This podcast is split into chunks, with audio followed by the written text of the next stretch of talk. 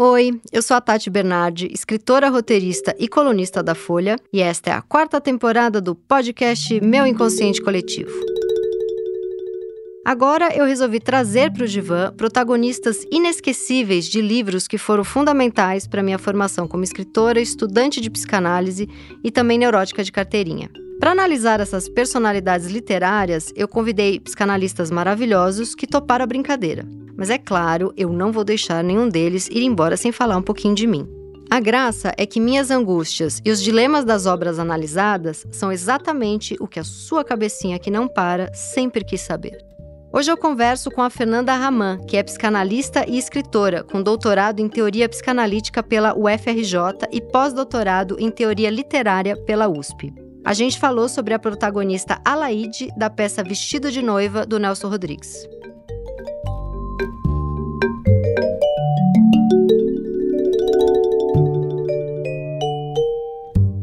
Bom, hoje a nossa analisanda do dia é a Alaide, a protagonista do livro do Nelson Rodrigues, Vestido de Noiva, que na verdade é uma peça de teatro, uma tragédia de Nelson Rodrigues, foi um marco na história da dramaturgia teatral. Foi uma peça de 1943. E a gente vai tentar aqui entender a maravilhosa Alaide e a Fernanda vai me ajudar. E Fernanda, Tô até um pouco enciumada aqui, porque eu tô tão acostumada nesse podcast a falar de mim. e hoje a gente vai falar da Laíde, mas eu vou tentar me enfiar aqui de algum jeito, porque senão não vai ter jeito. Primeira coisa, eu acho muito interessante isso de ser uma tragédia, né? Será que hoje em dia, uma pergunta que nem é para a gente entender a Laíde, uma pergunta para entender, porque as pessoas são obcecadas pela obra do Nelson Rodrigues, né? Eu adoro o Nelson Rodrigues. Eu já tinha visto esse texto no teatro e já tinha visto no cinema, um filme que eu assisti na TV, mas eu nunca tinha lido o texto. E é muito maravilhoso. E aí eu fico me perguntando, essa tragédia hoje em dia, esse drama todo, né, de traição, hoje em dia tem lugar para isso? Será que a gente recalcou isso tudo? Ah, ótima pergunta, Tati. Se a gente recalcou, porque essa dimensão trágica, é claro que no tempo do Nelson Rodrigues era outra história, né? É, os casamentos, por exemplo, dificilmente podiam ser desfeitos, uhum. né? Então você casou, vai ficar com aquela pessoa, né? Sim. Ou então você pagava um preço muito alto para desfazer um casamento.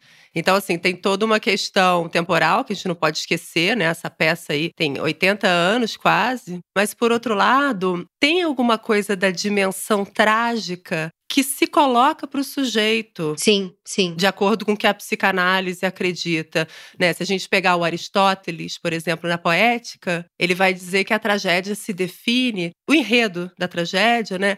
Como um destino que se impõe contra a vontade humana. É, isso tá na nossa vida o tempo todo. A gente tá levando mais pro divã do que pra sessão de crime do jornal. Pois é. Talvez na nossa bolha Zona Oeste, né? Sempre bom dizer isso, porque a gente ainda vê tanto crime. Mas de qualquer maneira, né, tem alguma coisa do sujeito em conflito que é nuclear na tragédia clássica, na tragédia grega, e na tragédia moderna, e na tragédia rodriguiana, esse conflito que é o motor da tragédia, ele também se coloca para nós. E essa questão do crime é interessante você ter trazido isso, porque o Nelson dizia que o crime, que a reportagem policial, que foi onde ele surgiu, né? Ele começou a trabalhar com 13 anos de idade no jornal do pai dele como repórter policial. É, essa dimensão do crime é onde você ultrapassa as fronteiras civilizatórias as pulsões de vida, as pulsões de morte, alguma coisa se transborda ali que você ultrapassa o limite que a civilização impõe à pulsão. Né? Então ali você vê com mais clareza isso que a gente recalca. Sim. Vou fazer um resuminho aqui bem para quem não conhece essa obra. E claro, lembrando sempre que essa temporada do podcast traz spoiler dos livros, né? Senão a gente não conseguiria analisar aqui nessa análise selvagem as protagonistas dos livros. Mas fazer um resuminho, a Laide começa, né, a peça com um acidente, um atropelamento. A gente fica meio sem entender por um bom tempo assim da leitura do livro, mas a gente sabe que tem o plano da realidade, o plano da alucinação e o plano da memória. A gente sabe que no plano da realidade, a Laide está ali no hospital entre a vida e a morte. E a gente sabe também que no plano da realidade tem os jornalistas ali trabalhando para trazer a notícia. Eu adoro que o, o, Nelson Rodrigues colocou a profissão dele no campo da realidade da peça. E no plano da alucinação, tem ela ali tentando descobrir quem é a mulher de véu, quem é a Lúcia, chamando pela Madame Classe, que é uma prostituta que foi assassinada há muito tempo e que ela teve acesso ao diário, que ela leu nos jornais também a, a notícia do, do assassinato dessa mulher. E tem o plano da memória, que é o lugar onde o passado dela, muito mal resolvido, várias vezes aparece misturado com alucinação, que eu achei isso muito bom para o nosso momento psicanalítico aqui, né? Como o plano da memória dela aparece misturado com alucinação, então ela lembra da mãe do pai conversando. Por exemplo, a mãe e o pai conversando: ai, nossa, a gente acabou de comprar essa casa aqui onde morava a prostituta assassinada e agora o quarto da Laíde é o quarto onde dormia a Madame Classe. A gente não sabe se isso é verdade, provavelmente não, né? Porque isso aparece uma vez só no texto, mas ela tá misturando ali plano da memória com plano da alucinação. Eu achei isso bem interessante até porque é muito a coisa da autoficção, até mesmo quando você vai contar um sonho para um analista, a sua memória vem cheia de ficção, né? Você vai misturar a nossa infância, às vezes a gente, quantas vezes eu não contei coisas da minha infância para minha mãe, minha mãe falou isso nunca aconteceu. Não teve, não teve essa casa, não teve essa viagem, né? Isso é muito interessante. É um filme que eu assisti com cinco anos e que eu acho que eu vivia aquilo, né? Antes da gente entrar propriamente na Laide, uma outra coisa muito interessante desse texto é que eu fiquei pensando que, como o Nelson Rodrigues joga luz na hipocrisia daquela burguesia, né, carioca do século XX ali. E aí, quando acaba a peça, isso eu lembro de ter lido na biografia do Nelson Rodrigues. Logo que acaba a peça, na estreia, as pessoas ficam em silêncio por alguns segundos e ele pensa, fracassei completamente. E depois ele é ovacionado, né? que é a passagem mais linda da biografia dele, é um anjo pornográfico. O Rui Castro constrói lindamente porque ele vai contando que o Nelson Rodrigues passou fome, que ele comeu uma barata porque ele passava fome, uma pobreza extrema. Então ele constrói aquela trajetória do herói e de repente a peça que seria a grande virada da vida do Nelson, as pessoas em silêncio e ele pensa, ferrou, fracassei e aí ele é ovacionado. Essa, eu lembro eu lendo essa biografia, eu comecei a chorar nesse momento, ainda mais eu que sou escritora, né? Essa virada quando alguém reconhece seu trabalho é muito bonito assim. Daí eu fiquei pensando que esse momento de silêncio é o momento em que a plateia pensou: esse cara tá sacaneando a gente. e o momento dele ser ovacionado é o momento em que a plateia pensou: e tudo bem, porque é bom pra caramba. Muito bom. Né, eu achei que foi. E é muito lindo, porque assim, é isso de ele jogar luz na hipocrisia daquela burguesia carioca, no que jogou luz, ao mesmo tempo, se a gente pensar numa metáfora de teatro, jogou luz, eles estão no palco. Então, é muito lindo o que ele faz. Ele tá sacaneando uma burguesia que tá aplaudindo ele de pé. Eu acho isso fantástico, assim, né? Esse tapa na cara da hipocrisia, assim, principalmente que ele fazia da burguesia, né? Porque eram as princesinhas burguesas que traíam e a cunhadinha, e era sempre é, uma coisa meio de ridicularizar essas pessoas que viviam de pose. Esse é o meu maior amor pelo Nelson Rodrigues, é esse. Mas entrando especialmente aqui na Alaide, que eu tô encantada por ela, a primeira coisa é que ela tem uma obsessão com essa mulher que morre vestida de noiva. Ela não sabe se é ela que tá morrendo vestida de noiva, ela não sabe se ela matou alguém vestida de noiva, ela não sabe se a mulher de véu é que morreu. Ela depois fica sem saber quem é a Lúcia, entende que a Lúcia é a irmã dela e ela tem a culpa de.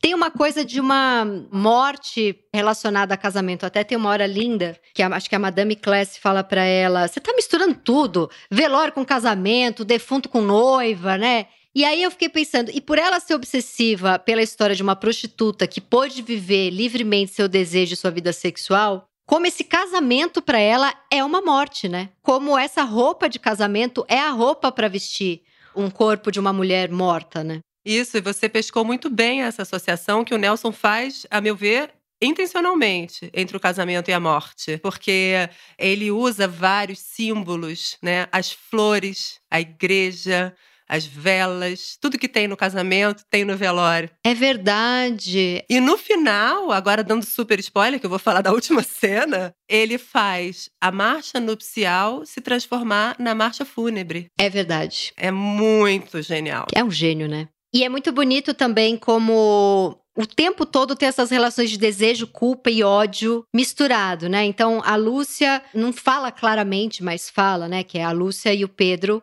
que matam a, Laide, né? Que atropelam ela. Falam de um chofer que vai correndo, mas a gente sabe que ela foi morta por esse noivo que ia casar com ela e que acabou é, decidindo ficar com a Lúcia, a irmã dela. Só que aí a Lúcia promete para a irmã no caixão que ela jamais vai ficar com o Pedro. Né? E eu acho isso. Eu posso estar maluca aqui, mas durante a leitura do livro, eu fiquei com muita sensação que a Laíde e a Lúcia eram a mesma pessoa. É assim, claro que são duas irmãs e a tragédia está toda nisso, né? De desejar até o, o, Freud, uma das histéricas, era isso, né? Ela, ela desejava o marido da irmã e aí. O cunhado, exatamente. O cunhado, e aí quando a irmã morre, ela faz um monte de sintoma para não ficar com ele, né? Qual, qual das histéricas é essa mesmo? Se eu não me engano, é Elizabeth von Nerre. É a Elizabeth, é o caso Elizabeth. Então, claro que aqui tem toda uma tragédia psíquica maravilhosa, mas eu fiquei pensando como tem uma coisa de dessa mulher de véu, que ela não sabe se é a Lúcia, que ela não sabe se é ela, as duas desejam o mesmo homem. A própria Alaide não sabe, durante boa parte do livro, se não foi ela que matou o Pedro. Ela fica nessa dúvida no começo, né? Quando ela tá na confusão, ela sabe que tem um caixão, que tem um morto, mas ela não consegue eh, admitir que é ela. Então ela fica achando que ela matou o Pedro e ela acha que matou ele de tão bonzinho que ele era. Que eu achei isso fantástico também, né? E eu fiquei pensando se isso não era uma metáfora para no momento em que ela ganhou esse homem da irmã, ele perdeu a graça. O desejo dela era justamente porque ele era proibido, ele era da irmã. No momento em que a Laide tira o Pedro da Lúcia, de repente ela morreu ali algum desejo, né, do proibido. Esse cara tá noivo dela, já vai casar. Então, quando ela tá entre a vida e a morte, ela fica enlouquecida achando que ela matou ele. E aí eu fico pensando se isso não é justamente porque esse embate, esse tesão, não era muito mais entre as irmãs, uma competição entre as irmãs, do que propriamente um interesse por esse Pedro, que é mais um joguete ali na mão dessas duas mulheres, né? Daí eu fiz essa, fiz essa, fiz esse link de Alaide e Lúcia serem a mesma pessoa, porque é aquela coisa que a gente briga com a gente mesmo o tempo todo de eu queria tanto aquela coisa e agora que eu consegui eu não quero mais. Essa ambivalência dentro de mim tinha graça quando era proibido, tinha graça quando fazia parte de algo em mim que desejava muito. Agora eu consegui e eu parei de desejar. Que outra pessoa é essa dentro de mim? Então, eu fiquei pensando que a Laide Lúcia estão muitas vezes dentro da gente, né? Será que a gente pode pensar algo por aí?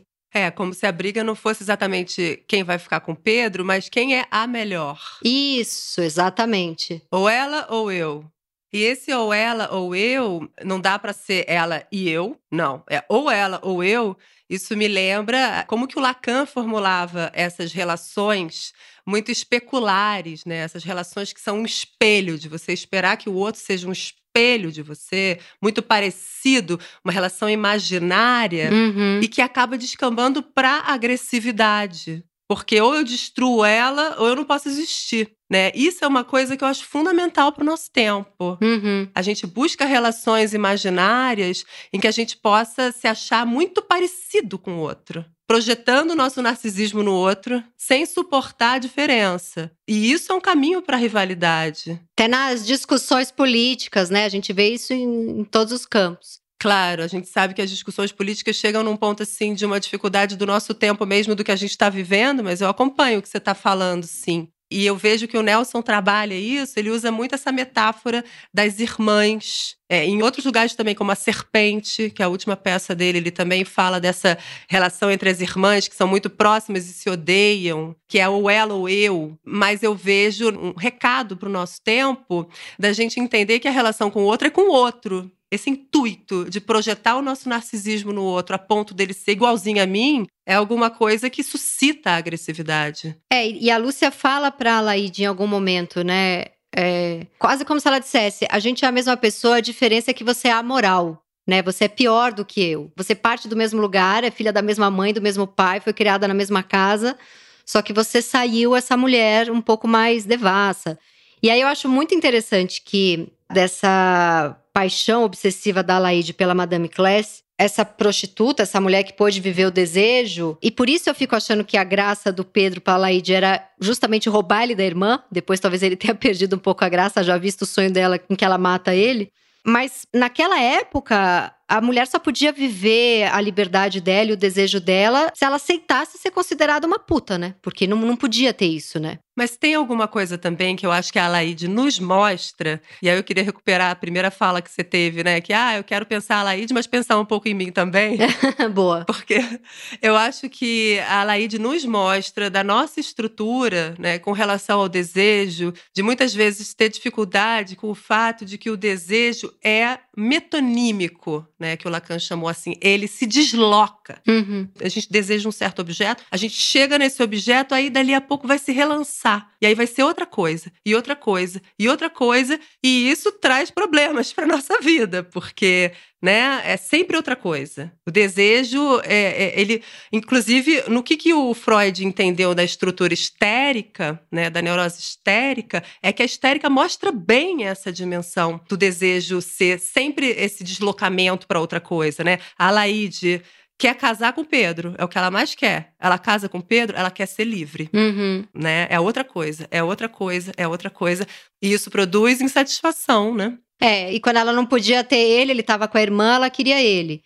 Mas a, a, a, histérica não é aquela que o tempo todo acha que o amor que estão dando para ela não é suficiente, ao mesmo tempo que ela também está sempre desejando outras coisas? Então, mas é essa marca da insatisfação, né? Uhum. O Sábato Magaldi, que é um crítico importante do Nelson Rodrigues, que organizou a obra dele tudo, ele destaca isso no Nelson, né? Que as personagens femininas do Nelson são sempre marcadas pela insatisfação, de alguma forma. Ou tá insatisfeita com o casamento, ou tá insatisfeita porque quer casar, ou tá insatisfeita porque tem ciúme da irmã, ou tá. Sempre tem essa marca da insatisfação que tem essa dimensão histérica, né? Que a Laide, ela mostra muito bem isso, né? Ela vira pro Pedro e fala: Eu vou ser livre, você vai ver. Uhum. E ele fala: Eu vou matar você. E ela diz: Quero ver. Ela enfrenta ele. Então ela tem essa posição que é uh, uma posição angustiada, digamos assim, né?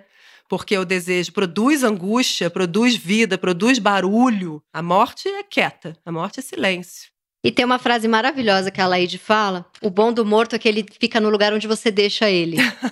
Eu adoro essa frase. Ela fala: vamos deixar ele aqui, ela tá. É, ninguém tá vendo esse morto. Ela que tá vendo ali, conversando com a Madame Classe. E ela vai resolver um negócio e ela fala: o bom do morto é que ele fica no lugar onde a gente deixa ele. Que tem uma coisa assim também de, desse homem que tá com ela e tá com a irmã dela, e deve ser um gato, e deve ter um monte de mulher que quer. Então, também mata, resolve, né? Tem uma coisa assim de não vai me dar trabalho. É, a pulsão de vida, né? Que é a, o desejo, né? O Freud associou Eros, né? O desejo, a pulsão de vida, dá trabalho, é isso que você falou dá trabalho, né? É difícil. Agora, achei muito bom também quando você destacou essa coisa de que quem é a morta, né? Ou quem é o morto. Isso vai se deslocando também. O tempo todo, o tempo todo, porque ela tá, ela começa, inclusive o começo do livro lembra um pouco o Esperando Godot, porque ela fica Madame Class, Madame Class, eu tô esperando, eu tô procurando e ninguém fala com ela, e ninguém sabe, tratam ela como louca né? Esse começo é super angustiante, assim, de o que, que é isso que ela tá esperando? Como se essa Madame Class fosse meio esse Godot, que é esse. Isso que a gente tá sempre angustiado, né? à espera de algo, que é essa coisa da histérica que nunca está satisfeita, isso que a gente está sempre numa expectativa, e, isso é um clássico, assim, meu e que eu observo nas pessoas que eu convivo de perto. Tem sempre algo para chegar que a gente não sabe direito o que nome é, porque assim que chega, vira a próxima coisa, né? E é isso que você acabou de falar. E que paradoxalmente é o que faz a gente acordar de manhã. É, o que lança a gente pro mundo. É a falta. É a falta, é o buraco, é a castração, né? Aham, uhum, aham. Uhum. É a castração total. E é muito lindo, porque daí alguém lá, e ele coloca isso acho que na boca de um homem, e ele já fazia a crítica do machismo. Não sei se ele se dava muita conta disso, com certeza se dava. Mas alguém fala: Madame Classe morreu gorda, cheia de varizes, velha. E ela fala: não, ela morreu lindíssima, né? Ela foi assassinada pelo namorado de 17 anos que não suportou o ciúme que ele tinha dessa mulher que era madura e que sabia desejar, mas dessa coisa desse homem fala não, ninguém desejava essa mulher dele precisa diminuir esse poder dessa mulher. Do nada tem essa frase assim, né, no livro. Não, ela morreu muito velha, gorda, cheia de varizes, ninguém desejava ela. E eu fiquei pensando que esse era um medo da Laide, né? Morrer velha, 30 anos num casamento infeliz, 40, 50 anos num casamento infeliz, e até que ponto a Laide não desejou mesmo ser morta jovem, vestida de noiva, cheia de sonhos, assim como morreu a Madame Classe, né? Sem dúvida, a Madame Clessy, ela fala com ela: você quer ter a minha vida? Você quer ter. É, você quer ser eu? É, e você quer morrer assassinada? E aí ela disse: sim, eu quero. Ela fala verbalmente. Verbalmente. Explicitamente, né? Mas é interessante que você falou dos pais, que eles comentavam, né, que aquela casa onde a família foi morar era a casa de Madame Clessy e o quarto onde a Laís dormia seria o quarto de Madame Clessy, porque tem um momento que a mãe diz assim: ai, que susto, eu acho que eu vi um fantasma. Acho que o fantasma de Madame Clessy ainda habita essa casa. É a filha. E é muito interessante. Sim. E é a mãe também. É qualquer mulher. Pra mãe tá vendo esse fantasma, ele tá na, na, na, no inconsciente de qualquer mulher, né? E é muito interessante porque quando você vai numa festa fantasia, isso já aconteceu comigo várias vezes, eu vi acontecer com várias amigas, sempre a primeira ideia de fantasia é se vestir de puta. Tem um desejo enorme em se fantasiar de puta. Eu acho que é mais fetiche até pra mulher que vai se vestir de puta numa festa do que pros caras que estão ali. Uhum. Toda a fantasia tá valendo, sei lá eu, né? Mas tinha, um, tinha uma coisa assim, várias vezes eu na época da faculdade, que tinha cervejadas, era uma briga. Primeiro que era a fantasia mais fácil. Todo mundo vai ter um vestido super decotado, uma saída de praia. Você faz uma maquiagem, um decotão, então não tinha grandes sofrimentos de ter que comprar ou fazer algo muito criativo. E depois que era uma delícia aquilo, porque tudo que a gente mais queria era de fato e muito desejante, desejosa, sei lá, para uma festa em que a ideia era beijar e amar e transar e etc. Então tem esse fetiche assim que ele traz muito vivo. Agora, uma coisa que eu fiquei pensando, tô aqui chamando a Madame Clessy de Madame Clessy há 20 minutos, porque sou caipira. Vamos aqui abraçar um Madame Clessy. Que a Madame Clessy fala pro amante de 17 anos que mata ela o quanto ele parece com o filho dela. Uhum. E aí, de novo, eu vejo uma crítica ali a essa mulher. Uma crítica não do Nelson pra mulher, mas ele lendo a alma dessa mulher que muitas vezes acha que com o nascimento de um filho é o assassinato do desejo, é o assassinato, é o fim da juventude dela, é a morte de paixões, né? Então eu acho muito interessante que ela fala o tempo todo: você é igual meu filho, seu sorriso, seu cabelo. E é muito bonitinho, sempre que alguém fala pro espírito da Madame Clessy, ele te matou. Ela fala, tava tão bonitinho, com uma roupinha, era uma roupinha. Igual a gente fala de filho. Exatamente. Ai, todo lindo, vestidinho de marinheirinho. E ela fala desse menino que matou ela com uma roupinha linda que ele tinha usado para ir não sei onde. É muito bonita essas metáforas de que o casamento, a maternidade, a família, a religião, tudo isso é a morte do desejo. Isso está o tempo inteiro, em todas as páginas do livro. É, e entra aí também, eu acho que uma questão do desejo incestuoso, que é alguma coisa que o Nelson explora ao longo de toda a obra dele. É verdade. Né? Se você pega Álbum de Família, que é a peça que ele escreve depois dessa, em 45, é um álbum de família. Que família é essa que tá linda no álbum, no porta-retrato? É a família totalmente incestuosa. Ele pega o véu e levanta. Isso que você falava da hipocrisia. Sei. Então o pai é apaixonado pela filha, a mãe transa de fato com um dos filhos e ele fica louco. Você que leu bastante, estudou, ele lia psicanálise, ele tinha. Porque é muito conectado, né? Dá a impressão que ele sabia. Muito. Eu fiquei chocada. Eu voltei a ler Clarice Lispector, porque um próximo papo aqui vai ser sobre Clarice. E eu tava conversando com a Judith Rosenbaum, que dá aquela aula maravilhosa na USP, que mistura psicanálise com Clarice Lispector, e a Judith me disse que a Clarice não lia, não se interessava por psicanálise. Mas assim, é impressionante, porque aquilo ali, né? O Freud falava que ele tinha sempre os duplos escritores dele, a Clarice é a maior dupla feminina ali, porque aquilo ali é psicanálise o tempo inteiro, assim, é mais psicanálise do que às vezes se você ler de fato psicanálise, né? E o Nelson é a mesma coisa. É, o Nelson não só pelo menos não assumia ler psicanálise. E o Rui Castro, uma vez eu perguntei isso para ele numa conferência, e ele me disse que realmente não há indícios de que o Nelson tenha estudado psicanálise. Há indícios de que ele tenha tido contato, não com a psicanálise, mas com um certo freudismo, que é uma apreensão mais. É... Daquele ambiente intelectual que ele fazia parte ali. Exatamente, dos amigos intelectuais, jornalistas e tudo. Uhum. Mas é, o que eu acho muito interessante, até eu tenho uma tese sobre isso porque é muito impressionante. Muito. Porque ele maldizia o Freud. Ele não só não endossava, como ele maldizia em várias oportunidades que ele teve em entrevistas, em crônicas, em peças. Ele zoava o Freud. É verdade? Se você pegar o Bonitinha Mais Ordinária, que é de 62, tem uma parte que tem um personagem que é, é, quase um vilão, de tão perverso que ele é, que ele tá dando uma orgia na casa dele, e aí ele fala assim: agora vamos fazer uma brincadeira que é a psicanálise. Ah, tem, tem essa cena até no filme. Aham. Uhum. Eu vi o filme, é maravilhoso. Muito bom, conta a cena. É, ele fala: todas as mulheres vão ter que deitar aqui no divã para poder falar suas baixarias. Eu vou ser o Freud.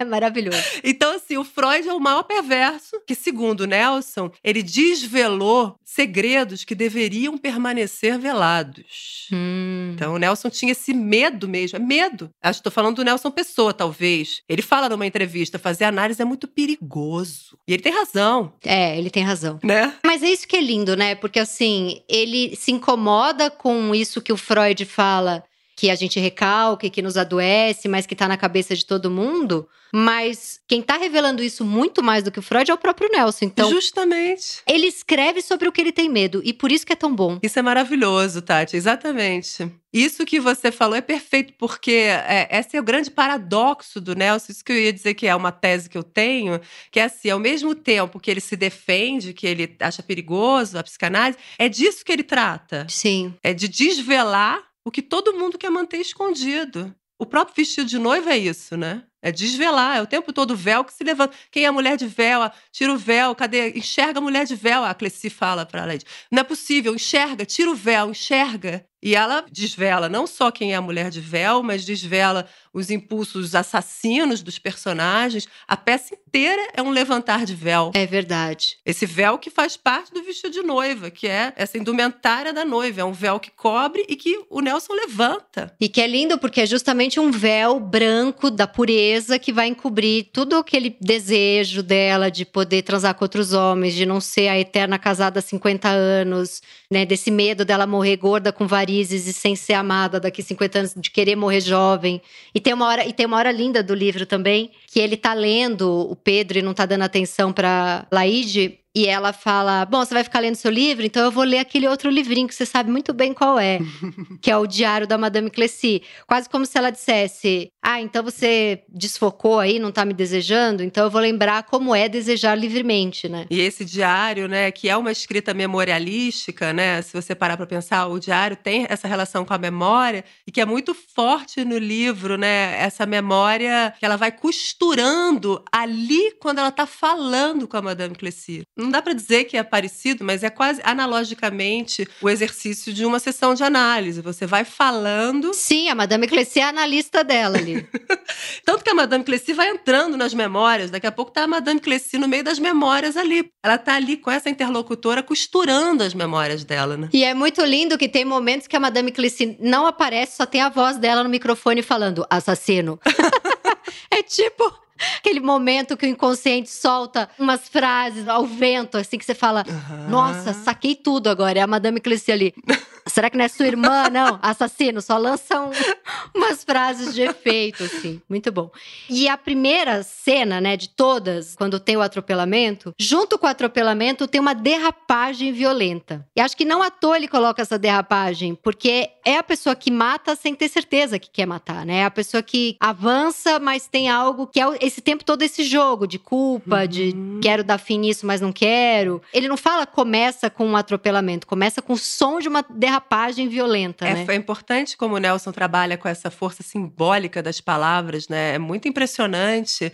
E eu acho que a própria estrutura da peça tem uma simbologia muito forte, se a gente parar para pensar, que ele divide a personagem. A peça inteira é um mergulho na subjetividade da Laide, né? E ela é um sujeito dividido. Desde o começo ele diz, ó, tem o plano da memória, o plano da alucinação e o que ele chama de plano da realidade, que é até interessante ele usar esse nome. É porque o real para o Lacan é justamente o oposto do que ele está dando ali, né? Não sei, porque o real para o Lacan, ele tem uma certa dimensão de um lugar que a palavra não alcança. É verdade. De um lugar da morte. Ela tá ali Ela é um corpo morrendo. É, porque não é a realidade da cena, é a realidade de uma pessoa que não consegue pôr palavra naquilo, né? Porque ela tá morta ali. É, e as únicas palavras do plano da realidade são os médicos operando o corpo dela. Sim, e é misturado com alucinação. E falando muito em amputação, né? Essa parte eu acho que é uma das partes que eu mais amo da peça, que quando eles decidem amputar,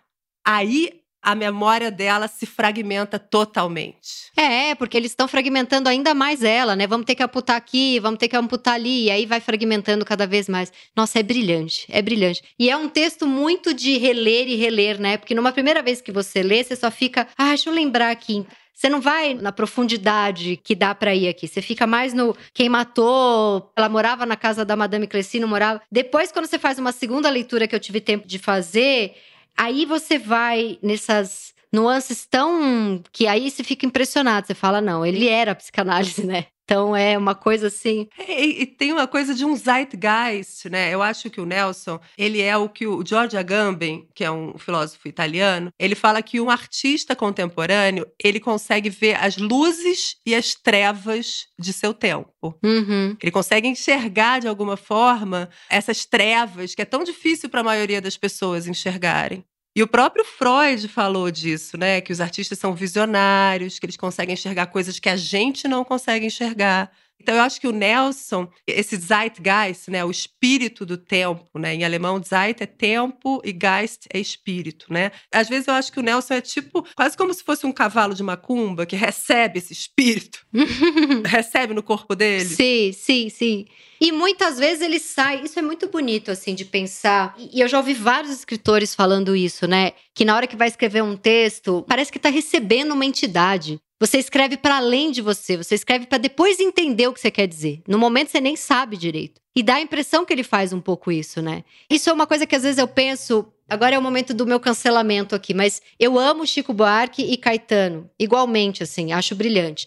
Só que eu acho que o Caetano tem uma coisa, eu tô chutando aqui, eu não sei, mas eu, eu tenho a impressão que o Chico, ele fica pensando muito naquele verso, de uma maneira muito arquitetada e, né, e aquilo sai perfeito. Eu tenho a impressão que o Caetano Veloso lança um negócio ali saindo do chuveiro, vai pro violão e lança sem nem saber direito. Porque é um negócio que atravessa ele. E é essa impressão que eu tenho ouvindo os dois. E que eu amo igualmente, que eu acho genial igualmente.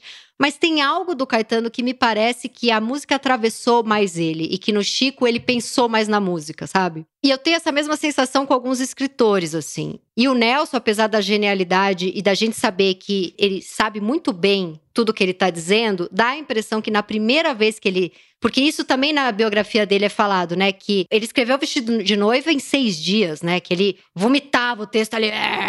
Dá a impressão que o negócio, ele recebe mesmo uma entidade, que é esse espírito do tempo que você tá falando. Isso é muito bonito. Para mim é, o, é a definição maior, assim, do que é ser um artista. Quando a gente teve uma conversa que eu te convidei pra gente falar aqui de Nelson, eu te pedi para você escolher a personagem e você escolheu a Alaide. Imagino que você escolheu a Alaide porque você pensou que para um papo de psicanálise ela era a sua preferida. Por que, que você escolheu a Alaide? Na verdade, eu escolhi a peça, Tati, porque eu acho essa peça é, totalmente revolucionária. E cada vez que eu releio, eu também reli mais uma vez para falar aqui com você. E cada vez que eu releio, eu encontro mais coisas, né? Eu acho muito impressionante isso de uma obra-prima, né? Que você é capaz de olhar e olhar de novo e olhar de novo e sempre tem mais coisas para você enxergar. Porque eu acho que essa peça, ela tem essa função assim de fragmentar o tempo, e é um tempo que para mim é muito analítico. É o tempo de uma sessão, de você dizer, não, eu estou falando agora do presente, mas aí eu me lembrei, caramba, acho que minha mãe e meu pai disseram aquilo.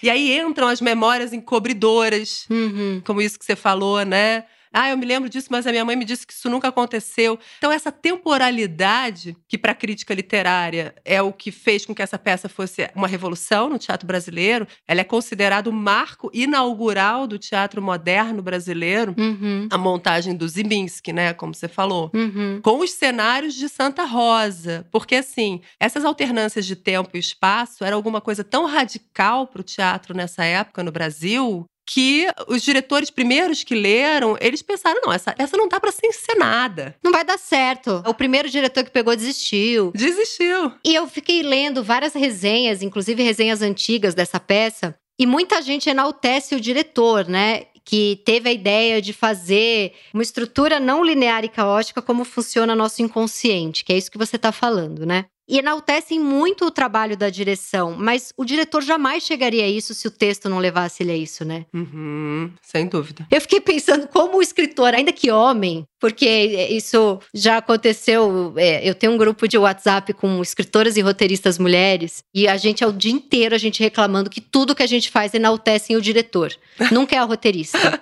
É sempre o diretor. Mas mesmo quando é homem, o roteirista, ou o escritor, ou o dramaturgo, tem uma coisa de ah, a montagem, a direção.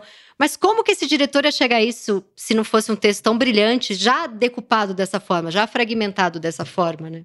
Claro, não, e o, o Zimbinski, ele tem a importância dele porque ele era um diretor polonês, né, que estava refugiado aqui no Brasil, ele fugiu da Segunda Guerra Mundial, mas ele teve contato com várias vanguardas europeias do começo do século XX que não tiveram tanta força no Brasil. Tanto você vê que a Semana de 22, que agora a gente está celebrando aqui, ela renovou a poesia, renovou as artes plásticas, renovou a música, mas o teatro só se modernizou de fato 20 anos depois, né? 21 21 anos depois com o vestido de noiva. Então o Zimbinski ele teve um papel muito importante. Agora o Nelson, tem alguma coisa do Nelson que você falou sobre questões de gênero e eu acho super importante registrar aqui, que eu tenho insistido nisso no meu trabalho de pesquisadora da obra do Nelson, que é assim, ele é muito acusado de misoginia, mas assim, eu acho que ele representa nas obras dele um machismo vigente no Brasil de sua época, para fazer justamente uma crítica a isso. Não, e para além disso, Tati, porque assim, às vezes nas opiniões pessoais dele, de fato ele fazia opiniões machistas. Ele falava assim: a mulher não pode andar de biquíni muito pequeno na praia. Ele teve uma crônica que ele falou assim, e ele ainda disse assim: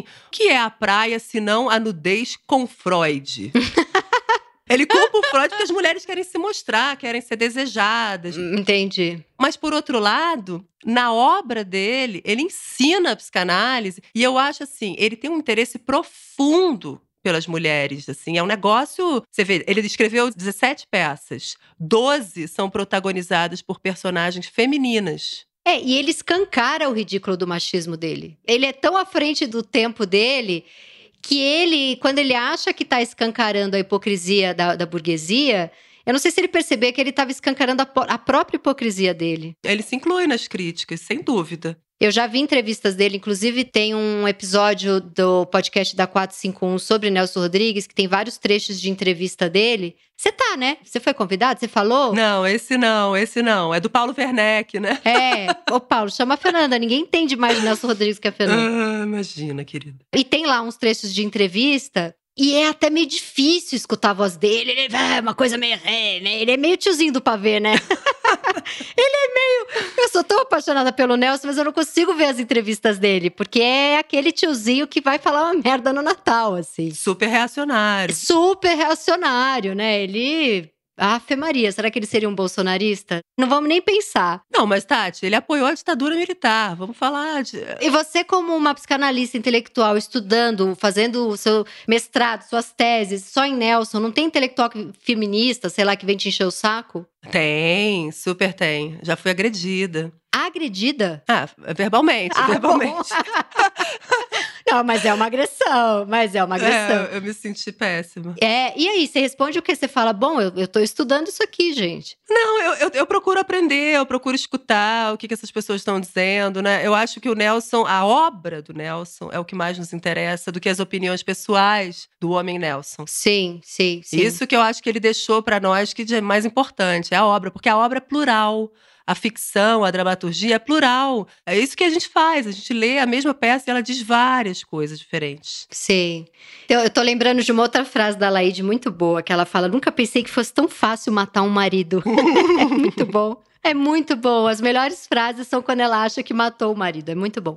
Para a gente encerrar, é, a gente falou tanto dessa obra, fazendo um paralelo com a psicanálise, e eu pensei que ela tá ali deitada entre a vida e a morte, fazendo esses três campos aí de realidade, alucinação e memória. E você falou como isso parece com a psicanálise. E é muito engraçado e interessante porque quando a gente deita num divã e fecha o olho e começa a tentar entrar em contato com esses três planos, é um pouco uma morte também ali, não é? Não dá para pensar que a gente tá ali, alguém tá amputando a gente, a gente tá entre a vida e a morte, é perigoso, a gente tá correndo risco de vida, a gente tá indo para um lugar inconsciente que é um desligamento do nosso corpo. Uhum. Eu fiquei pensando nela deitada nesse hospital entre a vida e a morte como um divã mesmo. Aham, muito interessante isso. Mas eu penso como uma morte narcísica, né? Na análise, a gente vai matando um pouco do nosso narcisismo para entrar em contato com uma dimensão mais desejante mesmo, porque o desejo perturba, né? O desejo é complicado. Muitas vezes a gente não quer o que a gente deseja, ou a gente não deseja o que a gente quer. Nossa, Fernanda, eu vou aqui, só para não terminar esse episódio sem falar de mim, eu passei um ano do meu casamento, que agora eu me separei, mas o último ano eu já tinha me ligado que eu e o Pedro, olha lá, ele chama Pedro também. Opa! A vida é uma grande loucura. Ele e vários personagens da peça que vão se deslocando, né, Tati? Ah, isso que eu ia falar, isso que eu ia falar, ainda bem que você lembrou. Vários têm a cara do Pedro. Todo mundo, todo homem que aparece, ela fala, mas ele tem a cara do meu marido. Como num sonho. Isso é a interpretação dos sonhos de Freud, Sigmund Freud. Espetacular.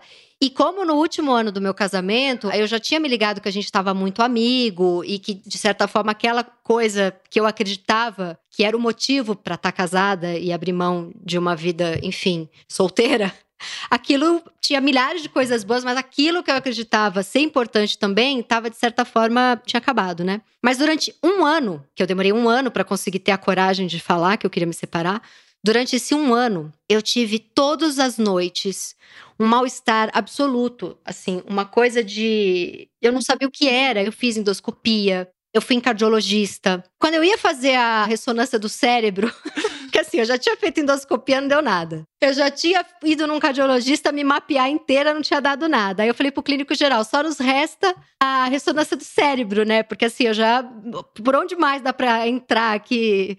É, exames de imagem, canos, olha lá a metáfora com desejo de canos entrando, sei lá. Uhum. E eu, eu, lembro que o meu clínico geral falou: é uma coisa na sua vida que você tá para resolver que você não consegue, porque eu tô achando que isso aqui, né? E eu faço psicanálise, já tô na terapia há 15 anos, sou uma estudante de psicanálise há 5. Mas você, mesmo no século 21, em pleno 2021, que foi ano passado, ainda é muito difícil tomar uma decisão de terminar um casamento em nome de desejo. Por que, que o desejo é mais importante que a minha família? Que o conforto da minha filha em morar com o pai e a mãe? Por que, que o desejo tem que ser maior do que isso? E uma culpa absoluta e uma dificuldade extrema em tomar essa decisão. Eu fiquei um ano achando que eu estava muito doente. Eu já estava querendo fazer PET scan, falei, eu vou descobrir alguma coisa aqui. E aí, quando eu resolvi me separar, eu parei desse mal-estar surreal que me dava à noite, que eu não sabia o que era, que eu achei que de fato eu tinha alguma coisa grave. E essa coisa grave que eu tinha era vontade de desejar, né? Desejo. Por isso também que esse livro mexeu tanto comigo. Uhum. Interessante você tocar nisso, porque eu acho que me remete também para o início da nossa conversa, né? Que você perguntava se essa dimensão trágica ainda é contemporânea, né? Porque se essa definição aristotélica de que a tragédia é o destino que se impõe contra a vontade humana, a gente pode botar o desejo aí nesse lugar. Sim, sim. O desejo que se impõe contra a vontade. E aí é muito difícil mesmo de tomar uma decisão, né? A gente fica ali entre uma coisa e outra. E é difícil até hoje, né? A gente não está falando lá da, do ano em que a peça foi montada, que foi 1943, 43. 1943, mas até hoje é difícil para a mulher, sobretudo, desejar. Uhum. Bom, então com isso terminamos a nossa maravilhosa sessão de terapia de Alaide. Muito obrigada, Fernanda. É sempre maravilhoso conversar com você. Imagina, querida, é um prazer estar aqui com você sempre. Quando você quiser, estamos aí. Obrigadíssima. Este foi o meu Inconsciente Coletivo, o podcast para onde a sua neurose sempre vai querer voltar. Eu sou a Tati Bernardi e a edição de som é da Zamunda Studio. Os episódios do meu inconsciente coletivo são publicados toda sexta-feira de manhã nos principais agregadores de podcast. Escute o seu inconsciente e siga a gente para não perder nenhum programa. Até semana que vem!